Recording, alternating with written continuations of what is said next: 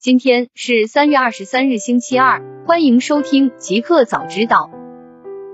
刚发生，苹果 Epic 案件将开审，库克亲自带队出庭。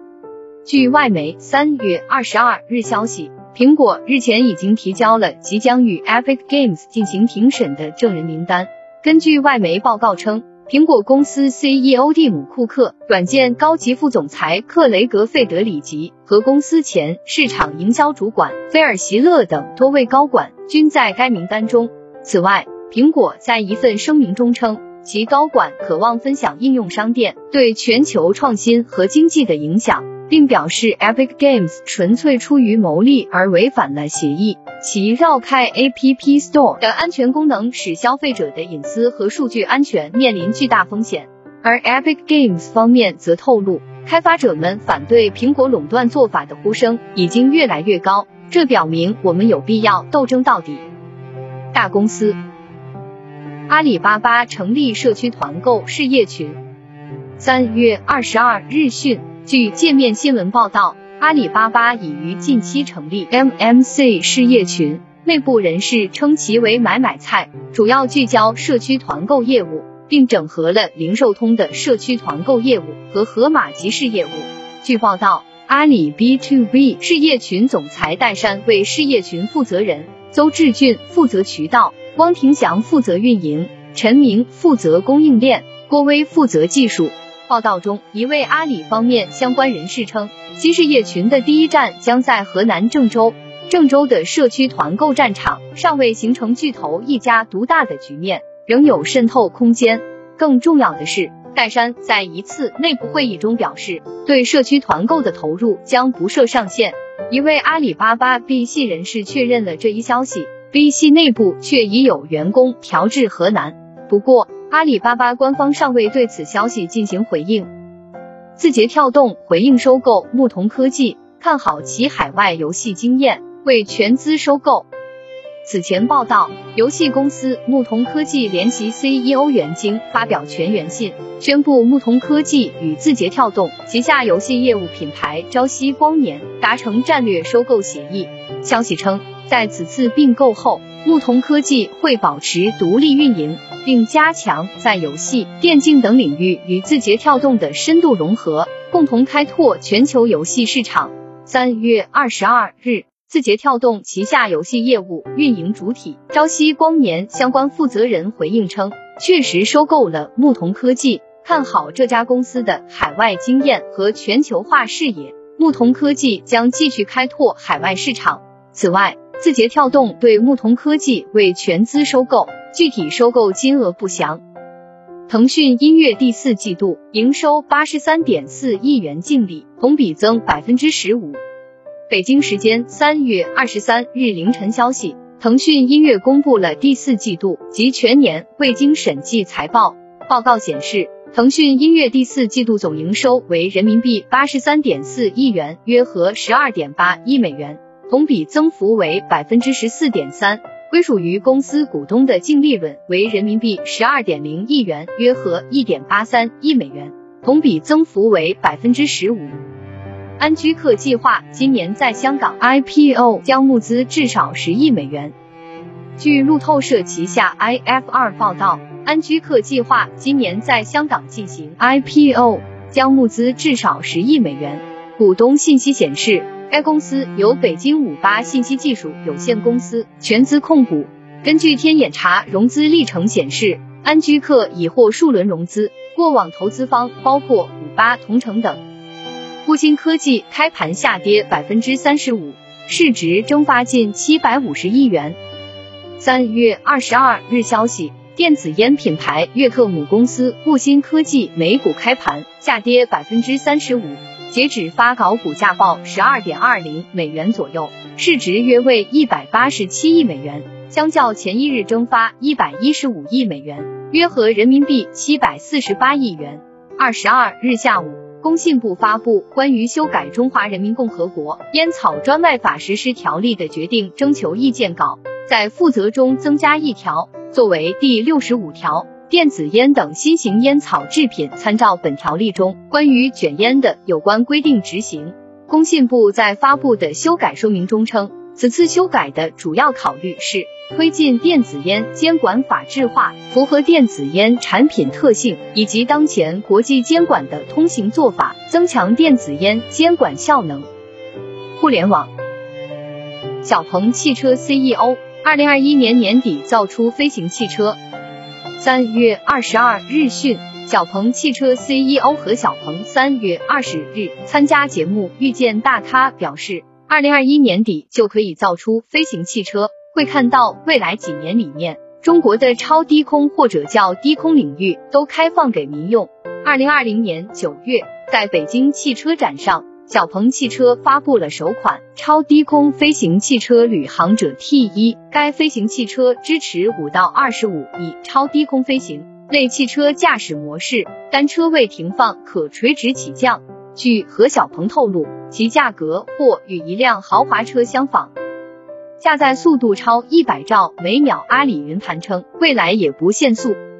据媒体报道，三月二十二日，阿里云第一款个人云产品阿里云盘启动公测，该团队表示，无论免费收费都不会限速，引发网友在各平台下载进行测速。根据应用商店部分评论显示，五 G 下用户下载速度五十到一百 MB 每秒。据悉，在保持现有简洁、不打扰设计理念下，阿里云盘将加快迭代同步盘、相册等功能模块，分享功能也将在近期开启，不会为了收费降低体验，也是所有用户最需要的。微软重新开放办公室。三月二十九日，允许更多员工返回公司。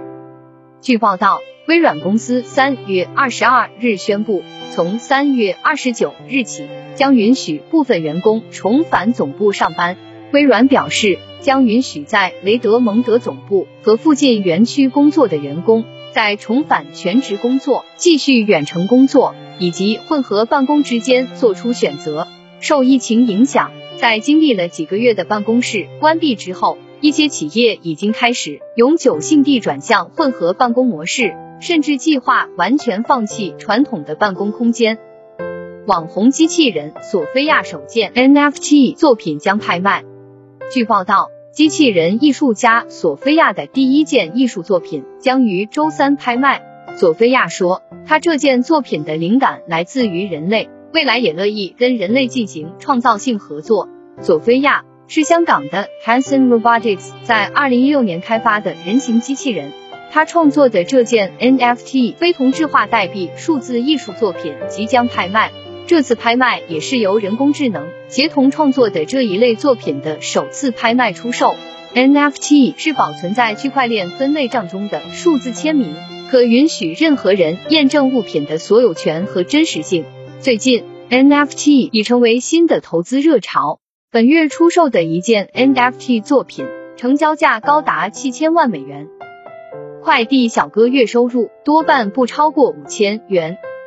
根据中国邮政快递报社最新发布的二零二零年全国快递员基层从业现状及从业满意度调查报告，超过五成的快递员月收入不超过五千元。而月收入超过一万元的只占百分之一点三，是真正的百里挑一。从年龄分布看，八零后、九零后是快递小哥主力，比例分别为百分之四十二点八一、百分之四十一点七四，合计超过八成。不过有百分之六十一的快递从业时间不足三年。今年的报告增添了快递员从业满意度调查。百分之五十一点七六的基层网点，百分之六十三点八六的快递员对所属快递品牌表示有信心，同时近九成快递员对所属网点有较好的印象。消息称，魅族有望接入华为 HMS Core 服务。三月二十二日消息，来自哔哩哔哩的一位华为工作人员透露，魅族将接入华为 HMS Core 服务能力。换句话说，魅族终端机型有望通过 Huawei Mobile Service 支持用户的集成 HMS Core 的应用。华为在去年六月二十二日推了 HMS Core 5.0的手机版，七月七日宣布，华为 HMS Core 5零正式面向全球开发者上线，直到九月十日才全球发布 HMS Core 5零。HMS Core 5零的能力涵盖七大领域，包括应用服务、图形、媒体、人工智能、智能终端、安全和系统。目前，HMS Core 适用于 Android 鸿蒙和 Lightios 三大系统。可以为终端系统上的华为公司系列应用程序提供支持。新事物，Galaxy Buds Pro 真无线耳机可一定程度上取代传统助听器。三月二十二日，三星电子公布了一项新的研究，表明 Galaxy Buds Pro 真无线耳机甚至可取代轻度和中度听力障碍人士的传统助听器设备。据悉。三星医疗中心开展的这项研究已经发表在近日出版的《耳鼻咽喉临床与实验研究医学期刊》上。在电声、放大以及临床表现等三项参数评估测试中，Galaxy Buds Pro 都交付了一份相当出色的答卷。结果发现，在每项测试中，Galaxy Buds Pro 的表现都令人赞叹，与未佩戴时相比。个人的语音和单词识别水平都有显著提升。此外，Galaxy Buds Pro 的环境声 Ambient Sound 功能相当出色。官方表示，Ambient Sound 能够有效滤除噪声，同时将有意义的声音放大多达二十分贝。三星最新的秘密项目是双折叠手机。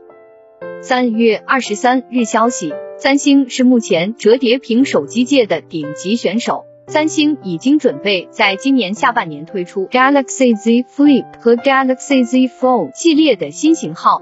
现在日经亚洲提到，三星最新的秘密项目将是一款全新的双折手机，最早可能会在今年年底面世。消息人士称，三星目前仍未敲定其双折手机的所有细节。他希望该机将拥有更人性化的设计，也希望采用十六。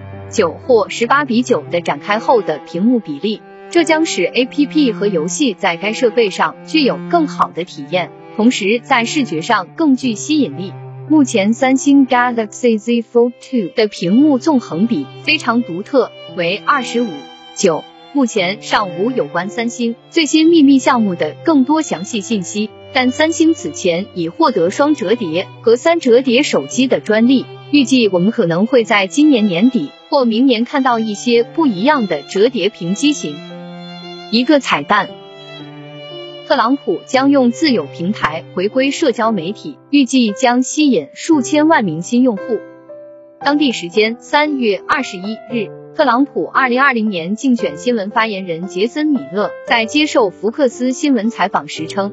特朗普可能在二到三个月后用自己的平台重返社交媒体，预计将吸引数千万名新用户加入。还称这一平台将会重新定义游戏。米勒说，特朗普正与多个团队磋商这一项目，但没有透露更多细节。特朗普在总统任内频频在社交媒体留言，内容包括宣布政府人事变动或重大决策，以及抨击反对者等。二零零九年开设账户以来，他在推特账户发文逾五点七万条，拥有八千八百多万粉丝。一月六日，大批特朗普支持者强行闯入国会大厦，打断正在举行的二零二零年总统选举结果认证过程。事件造成五人死亡，多人受伤。之后，推特以存在进一步煽动暴力行为的风险为由，永久封禁特朗普账号。脸书等社交媒体平台也冻结其账号。